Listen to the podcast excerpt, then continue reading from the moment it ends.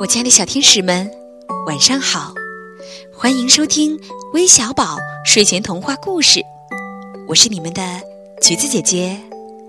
今天呀，有来自不同的六个城市的六位小天使都点播了关于公主的故事。第一位小天使的名字叫好运涵，他的家长给我们发来留言说。自从去年十一月份听微小宝故事以来，孩子每天晚上和中午都要听着故事睡觉。他有时候会说“闪闪姐姐”和“橘子姐姐”。他的家长还说呀，看得出他很喜欢我们微小宝。今天呢，想帮他点播一个公主的故事，可以吗？当然可以。第二位小天使名字叫丁香。他说想听公主的故事，而且很喜欢珊珊姐姐和橘子姐姐，很喜欢微小宝。谢谢你，丁香小天使。第三位小朋友叫李红熙，他说觉得我们的声音都非常好听，而且每天都要听故事，而且也会跟我们说晚安。谢谢你，李红熙小宝贝，我听到你跟我们说晚安了。第四位小朋友叫张若萱，他给我们发来留言说：“好想当一天的公主哦！”相信若萱小朋友一定也是一位小公主，心中有一个公主梦。最后还有琪琪和黄孙蕊两位小朋友都想听关于公主的故事。那么今天呢，橘子姐姐讲的这个故事也是关于公主的。是名字却叫做木鹅姑娘，这是为什么呢？让我们一起来听听吧。从前有一个王国，国王很早就去世了，留下了他的王后和一位聪明伶俐的公主。公主长大后要嫁到一个遥远的国家。王后为公主准备了丰厚的嫁妆，并派一个宫女同行，以便照顾公主。另外，还给了他们两匹骏马，其中公主乘坐的那一匹骏马叫法拉达，它呀可以和人对话。在公主启程前，王后剪下自己的一束头发，让公主戴在身上。说这束头发可以保护她一路平安。公主把头发放进贴身衣服里，然后就上路了。宫女很快就原形毕露了。一天，公主走得口渴了，让宫女给她舀些河水来喝。宫女没好气地说：“我现在已经不是你的仆人了。”你要是口渴了，就自己趴在河边喝吧。公主太渴了，只好下了马，自己爬到河边去喝水。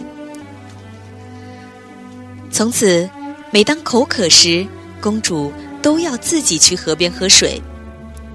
一次喝水时，她不小心把王后送给她的那束头发掉进了河里。宫女看见了，知道公主的护身符没有了。就更加蛮横起来，不但叫公主把法拉达让给他骑，还逼迫公主和他互换了衣裳。经过漫长的旅程，他们终于到达了目的地。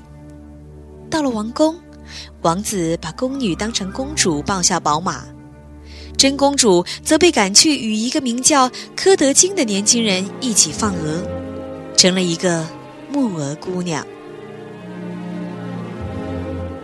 假公主担心法拉达泄露真相，几天后就让王子下令杀了法拉达。公主听到这个消息非常难过，找到杀死法拉达的屠夫，恳请他把法拉达的头颅挂在城门外高大的城墙上。屠夫可怜他，就照做了。第二天，天刚蒙蒙亮。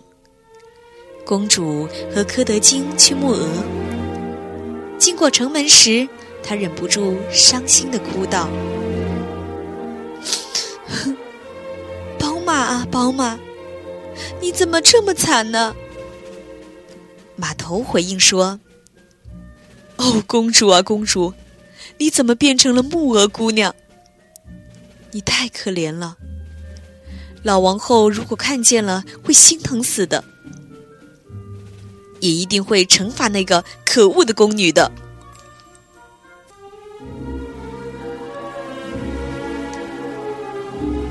公主和柯德金赶着鹅群继续赶路，来到了一片草地上。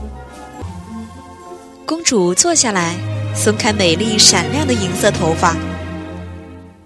柯德金忍不住想拔下几根，公主立即大喊起来：“风姑娘，快过来，把柯德金的破帽子追得远远的，让他跑去找他的破帽子。”直到我将美丽的银发梳理漂亮为止。公主话音刚落，突然刮来一阵大风，把柯德金的帽子吹走了。柯德金只好去追帽子，等他好不容易追回帽子，公主已经把头发梳理完了，他也就无法得到公主的一根银发了。